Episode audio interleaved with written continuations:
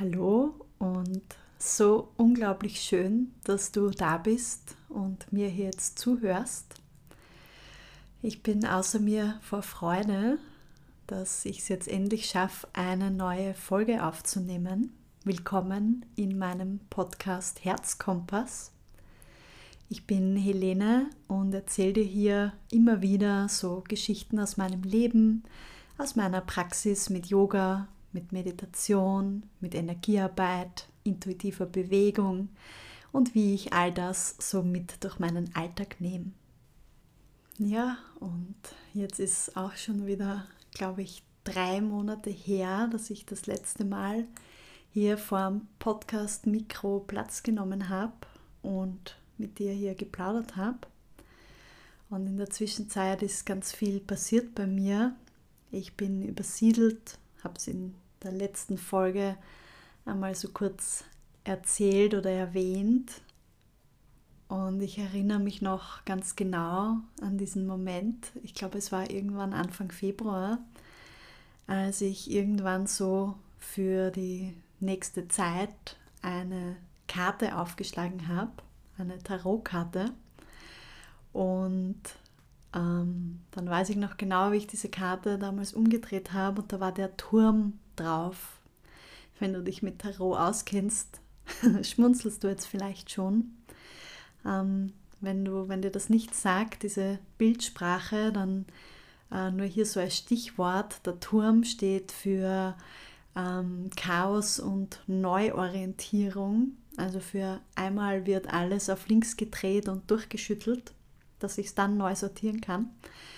Und ich bin da damals so da gesessen mit dieser Karte und habe mir gedacht, pff, okay, keine Ahnung, was das jetzt heißen soll. Und dann war das tatsächlich der Abend oder ein, zwei Abende später, an dem dann mein Partner und ich beschlossen haben, dass wir in unserem Leben ganz äh, was Großes ändern werden. Und zwar, dass wir das alte Haus, was wir eigentlich erst renovieren, sanieren wollten und dann irgendwann in Zukunft einziehen wollten, dass wir das dann sozusagen ähm, im Eilzugstempo mal vorerst bezugsfertig machen wollen und gleich einziehen und uns dann um die Renovierung und Sanierung später kümmern. Und ja, der Turm aus dieser Tarotkartenbotschaft hat seine Arbeit brav getan, hat angekündigt, dass da einiges durchgeschüttelt und auf links gedreht wird.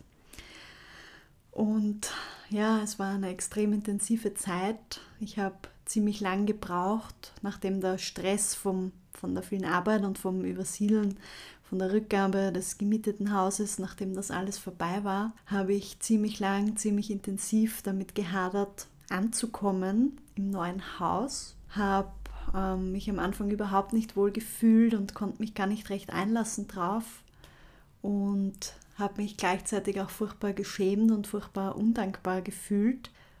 Ja, es war eine sehr intensive Zeit, hat mir viele Themen sozusagen durchgewürfelt. Und mein, mein hauptsächliches Takeaway, also mein hauptsächliches, was ich gelernt habe aus der Situation, jetzt, wenn ich so zurückblicke, mittlerweile fühle ich mich sehr zu Hause dort im neuen Haus. Ähm, wenn ich so zurückblicke, ist mein groß, größtes Learning das, dass es auch voll okay ist, mal nicht okay zu sein. Und dass wir uns da erlauben dürfen, das ehrlich auszusprechen. Ist mir ganz schwer gefallen, ja, meinen Menschen rund um mich herum zu kommunizieren, dass mir gerade nicht gut geht, dass mir gerade alles zu viel ist, ist was, was ich irgendwie nie wirklich gelernt habe und wo das Leben mir jetzt Gelegenheiten geschickt hat, dass ich das lernen darf um Hilfe bitten, mir eingestehen, dass ich gerade nicht so kann, wie ich gern wollen würde. Und ja, das Spannendste daran war, dass wann immer ich das artikuliert habe von außen, eigentlich immer ganz viel Wohl Wohlwollen zu mir gekommen ist und dass der ganze Druck, all dieser Leistungsdruck und ich übertreibe jetzt nicht, wenn ich sage, ich hatte am Anfang Phasen, wo ich tagelang einfach nichts machen konnte, als gerade mal ja, an die Decke zu starren oder mich im ähm, Social Media Scroll-Universum zu verlieren. Also ich war, bin wirklich in so einen kompletten äh, Freeze-Modus oder auch Shutdown-Modus verfallen und war komplett antriebslos und auch sehr hm, ja, melancholisch und habe hab mich sehr sinnlos gefühlt habe mich dann natürlich auch hier begleiten lassen von ganz wunderbaren Menschen, die ähm, in so einer Situation dann einen Außenblick und auch einen sicheren gehaltenen Raum ähm, ja, zur Verfügung stellen. Das ist ganz, ganz, ganz wichtig. Auch so als Learning, wir müssen nirgends alleine durch. Es gibt immer Menschen, die uns helfen können, egal ob mit ganz praktischen Dingen oder auch mit ähm, energetischer Unterstützung oder Unterstützung durch drüber sprechen. Und ja, was mir da ganz, ganz stark gezeigt hat, war, wie groß mein Thema immer noch damit ist. Und das hat seither nicht aufgehört, also das spült es mir immer noch regelmäßig nach oben, wie groß in mir diese, diese Überzeugung verankert ist, dass mein Wert, meine Daseinsberechtigung an meiner Leistung hängt. Und wenn du mir hier schon öfter zugehört hast, dann weißt du schon. Wenn nicht, dann teile ich es jetzt einmal mit dir. All diese Geschichten aus meinem Leben, die ich dir erzähle, erzähle ich dir, weil ich gerne erzähle und aber auch einfach so als Gelegenheit für dich, dass du da bei dir mal hinspüren und einchecken kannst. Also alle Stories, die ich hier erzähle, sind immer wie so eine Einladung, dass du da bei dir mal hinfühlst. Also wenn ich jetzt ausspreche, dass mich das Thema begleitet, dass ich meinen Wert immer stark an meine Leistung knüpfe, dann lade ich dich gleichzeitig ganz herzlich ein, da einfach mal ein paar Atemzüge für dich hinzuspüren. Dich vielleicht zu erinnern, wie du dich gefühlt hast in einem Moment, wo du mal einfach nicht so die Leistung bringen konntest oder wolltest, wie du es gewohnt bist oder wie du denkst, dass andere es von dir erwarten. Ja, und dieses uns selbst studieren und hinterfragen ist für mich eine ganz, ganz liebgewonnene Praxis. Und ja, immer wieder auch die Info, auch ich mache das nicht alleine. Nur weil ich Menschen begleite, heißt das nicht, dass ich nicht ganz oft auch selber Begleitung brauche oder mir erlaube. Ja, und mit diesem Thema Leistungsdruck und Wert über Leistung definieren, gehe ich immer wieder in die Tiefe und das Leben schickt mir immer wieder genügend Gelegenheiten, dahin zu spüren. Und ja, ich habe dann in der Zwischenzeit auch mit einer Weiterbildung begonnen, die sich mit dem Nervensystem beschäftigt und diesen Zuständen, in die unser Nervensystem ähm, verfällt oder ja, diesen Zuständen, in denen sich unsere Körperlichkeit und unser Körpersystem befindet. Und ja, bei mir war das ja dieses Freeze, Einfrieren mm, präsent. Und ich möchte das hier jetzt nur ganz kurz spürbar machen, falls dir der Begriff nicht sagt. Vielleicht mache ich dazu auch mal noch eine extra Folge, weil ich das so spannend finde, diese Balance zwischen in diesem Freeze-Zustand, Shutdown-Zustand bleiben und da wieder rausfinden. Also der Freeze-Zustand oder auch Shutdown-Zustand, es gibt da verschiedene Definitionen. Ich möchte das hier heute jetzt gar nicht irgendwie abgrenzen, sondern einfach so parallel verwenden. Genau, und am besten kann man sich das vorstellen, wenn man in die Tierwelt schaut, weil es da am anschaulichsten ist. Und da gibt es ganz viele Videos. In meiner Weiterbildung haben wir uns auch so ein Video angeschaut von einem Steppentier, ich glaube es war so eine Antilope oder so, die von einem Raubtier, keine Ahnung welches es mehr war, in der Wüste verfolgt wird. Und ähm, dann merkt dieses Beutetier, es kann nicht mehr fliehen, es hat keine Chance davon zu laufen. Und dann fährt das System von dem Beutetier wie so herunter und es stellt sich tot. Also es ist dann, liegt dann wie handlungsunfähig am Boden und ist auch richtig in dem Video sieht man dann, wie dieses Raubtier den Kopf oder Körperteile von dem Beutetier so nach oben zieht und die fallen dann einfach wieder so nach unten und plumpsen so nach unten, als wäre dieses Tier wirklich schon tot.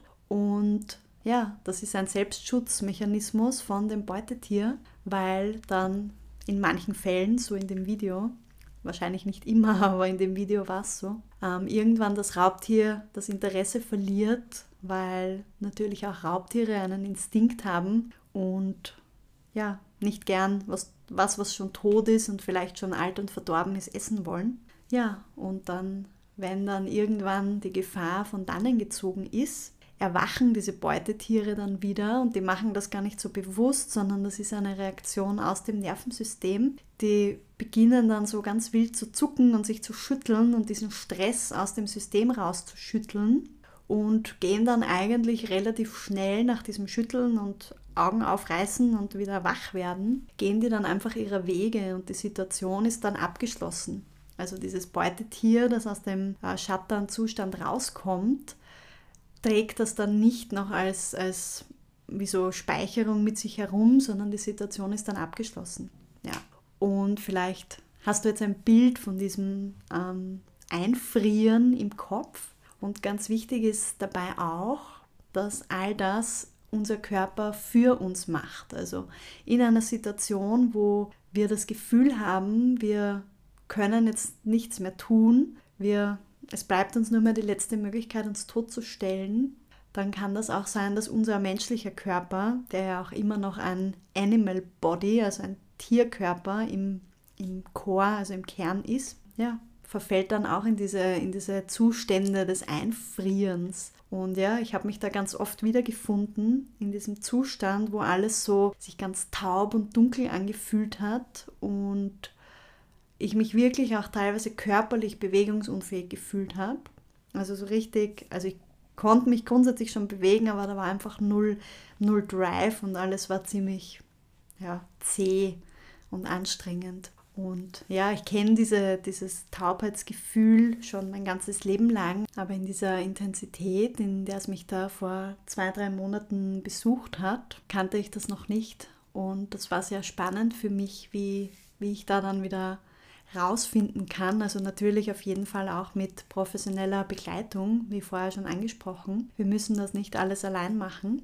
Aber was ich dann schon festgestellt habe, wenn ich es dann geschafft habe, zum Beispiel mich aufzuraffen, spazieren zu gehen oder irgendwelche anderen Dinge zu machen, die mich in Bewegung bringen, dann war es okay. Also dann hat sich besser angefühlt, weil das war dann wirklich so wie so ein Auftauen und wieder in Bewegung kommen im Körper.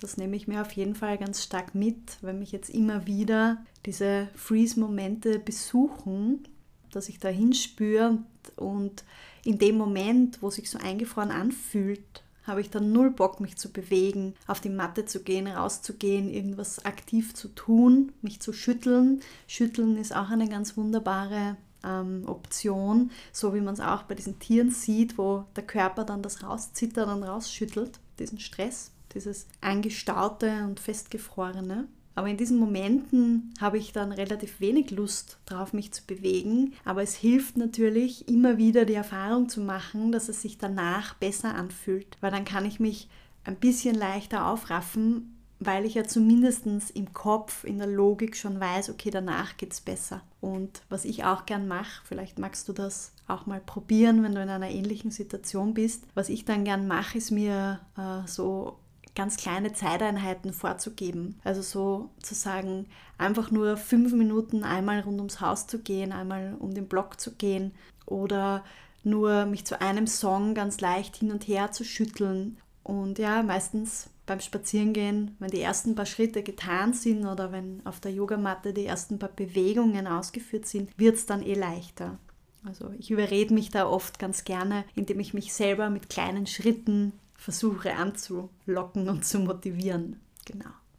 Hm. Was noch spannend war zum Thema Freeze-Modus, war, dass ich einen Moment oder viele Momente hatte, wie diese Phase des Umbaus und der, der Rückgabe vom, vom gemieteten Haus noch ganz konkret war. Dann habe ich festgestellt, dass ich super leistungsfähig war, wenn ich funktionieren musste, also wenn ich wusste, okay, es muss noch äh, die Wand ausgemalt werden, die Löcher zugespachtelt werden, es gibt noch das zu tun, es gibt das zu tun, ich muss mich um das kümmern, ich muss mich um eine andere Person kümmern oder auch ich habe zum Beispiel meine Yogakurse vor Ort weitergegeben und auch in einer Qualität, wo ich für mich gespürt habe, das ist okay für mich und das funktioniert gut und entspricht immer noch meinen sehr hohen Ansprüchen an mich selbst. Also in diesen Momenten, wo ich funktionieren musste, weil es eine äußere Verbindlichkeit gab, hat das super funktioniert.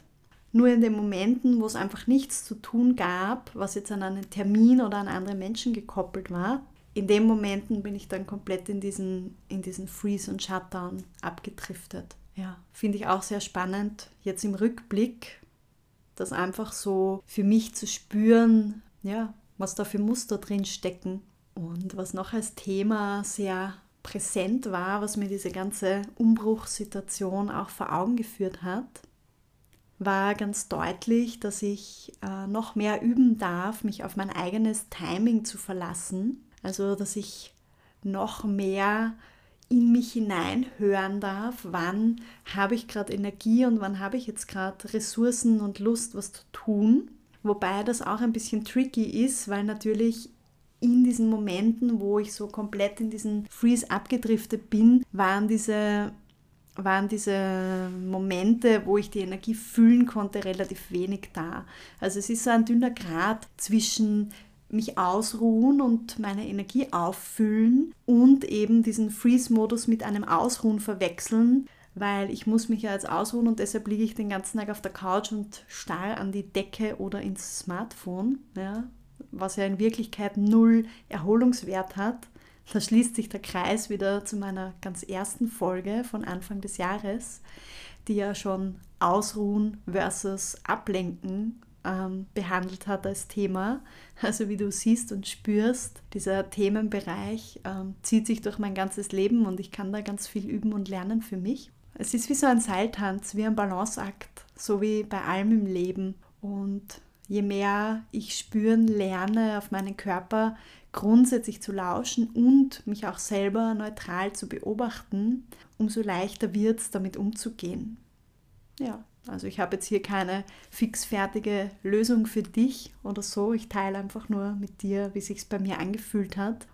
Aber mich auf mein eigenes Timing zu verlassen, ist grundsätzlich immer sehr wertvoll und auch so diesen Zwang und diesen Druck der Selbstverurteilung rauszunehmen. Und auch hier, wenn du Lust hast, nimm mal einen guten tiefen Atemzug und spür da bei dir hin. Wo machst du eine Situation, die schon sehr ähm, mühsam, beschwerlich ist, so wie ich mich gefühlt habe, wo mache ich mir diese Situation selber nochmal schwerer, indem ich mich dann noch selber dafür verurteile, dass ich mich jetzt so fühle. Hatte ich auch ganz spannend, so ähm, in dieser Phase nach dem Umzug, wo ich so komplett in diesem Shutdown war, dass ich in der Früh wirklich kaum aus dem Bett gekommen bin und oft echt noch keine Ahnung, den Wecker dreimal gesnoost habe und dann nach dem Wachwerden noch eine Stunde im, im Bett herumgelegen bin und am Handy herumgedrückt habe und mich natürlich dann auch gleich dafür verurteilt habe. Ja, und irgendwann war dann aber dann der Moment da. Also natürlich habe ich nicht nur gewartet, sondern schon auch daran gearbeitet, mich begleiten lassen. Aber irgendwann war dann der Moment da, wo ich am Morgen wach geworden bin und mir gedacht habe, okay, heute will ich gleich aufstehen okay, heute will ich zwar noch im Bett liegen bleiben, aber ich will in einem Buch lesen oder ich will in mein Journal schreiben oder ich will eine Tarotkarte ziehen oder whatever, hoffen, dass nicht wieder der Turm kommt.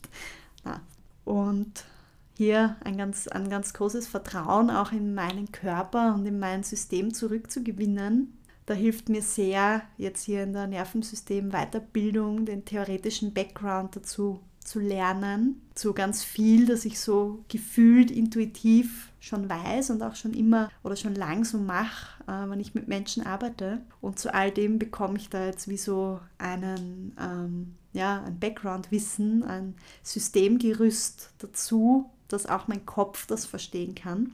Und das Allerwichtigste äh, Takeaway davon ist für mich auf jeden Fall, dass unser System immer nur dafür sorgen will, dass wir am Leben bleiben, dass wir irgendwie handlungsfähig bleiben, dass wir irgendwie weitermachen können.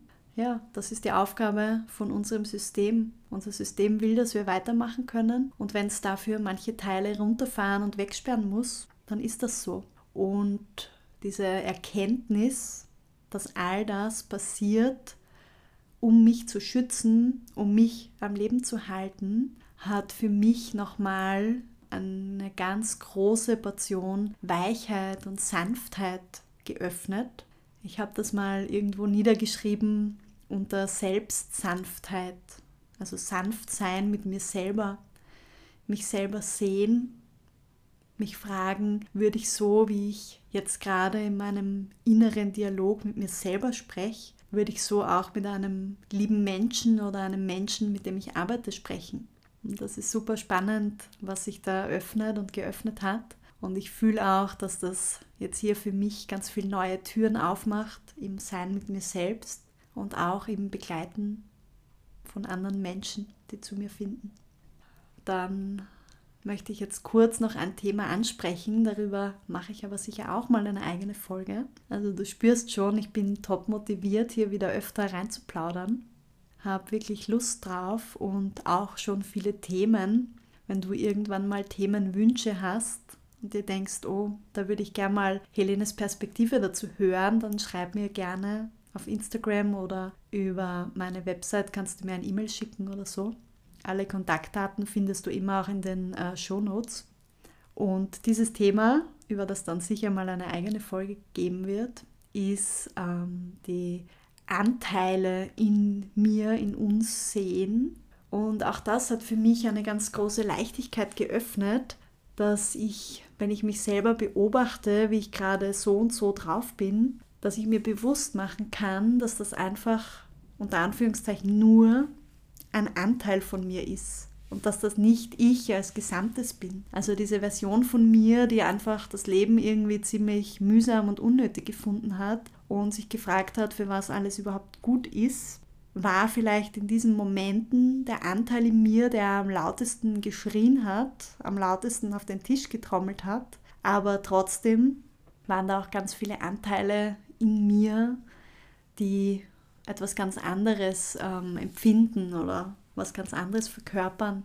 Anteile, die ein solides Grundvertrauen ins Leben haben, Anteile, die ein Vertrauen in ja, eine höhere Macht, eine Göttlichkeit, wie immer du das bezeichnen willst, falls du so Anteile in dir spürst, haben und ja, Anteile, die gerne lachen, Anteile, die weinen, Anteile, die verzweifelt sind, Anteile, die Hoffnung haben. Und einfach so diese Vorstellung, wenn in mir der verzweifelte, schreiende Anteil gerade am lautesten ist, immer zu wissen, dass das nicht ich in der Gesamtheit bin, sondern dass das einfach ein Teil von mir ist, der gern gesehen, gehört werden möchte und mir vielleicht was Wichtiges zu sagen hat, mich an was erinnern darf von früher, wo ich nochmal hinschauen darf, eine Ebene tiefer damit sinken darf. Hm. Jetzt spüre ich noch mal kurz hin, ob ich fühle, dass hier noch was jetzt gesagt werden mag. Und ja, ich glaube, ich möchte ähm, diese Folge dann schön langsam einfach damit jetzt zum Abschluss bringen, dir zu sagen, dass es völlig okay ist, einmal nicht okay zu sein, dass es vollkommen in Ordnung ist, dass manchmal die Anteile laut werden, die es gerade gar nicht verstehen oder die sich ja, verzweifelt fühlen, die keine Lust haben, die müde sind, die in einem Shutdown sind, die sich wie sozusagen ausgeklinkt haben. Es ist okay, dass das so ist und du bist nie allein, du kannst immer um Hilfe bitten und ganz oft, wenn es dir manchmal ähnlich geht wie mir, kommt ein Großteil des Drucks, den wir uns machen, einfach aus dem Inneren, aus uns selber. Ja, schön. So fühlt sich's gerade an für mich und es berührt mich sehr, da jetzt nochmal so zurückzublicken und das hier auch nochmal so ähm, ja, akustisch festzuhalten. Mir fallen dann sicher, nachdem die Folge fertig ist, noch 20 andere Sachen ein, die ich vielleicht noch gern erzählen hätte wollen. Und ja, auch das erlaube ich einfach da zu sein.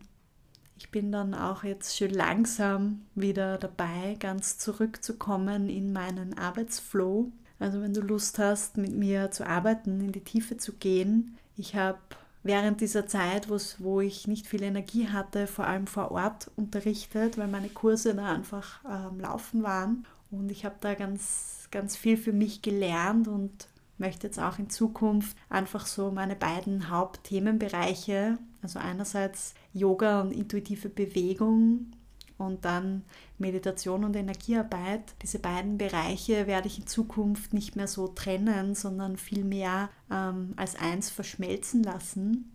Wenn du Lust hast, eins zu eins mit mir zu arbeiten, einzutauchen, verlinke ich dir gerne die aktuellen Möglichkeiten dazu unter der Folge. Und es wird dann auch ab Juli einmal im Monat einen Online-Yoga-Space geben, immer mit einem Fokusthema, wo wir in eine Bewegungspraxis eintauchen und später in eine Meditation und Energielenkung. Ich bin voller Freude, diese Yoga-Praxis und Energiearbeitspraxis miteinander zu verbinden und jetzt dann auch aus der Vorortwelt dann Schritt für Schritt in die Online-Welt mitzunehmen und so auch ein bisschen über die Regionalität weg ähm, breiter anbieten zu können.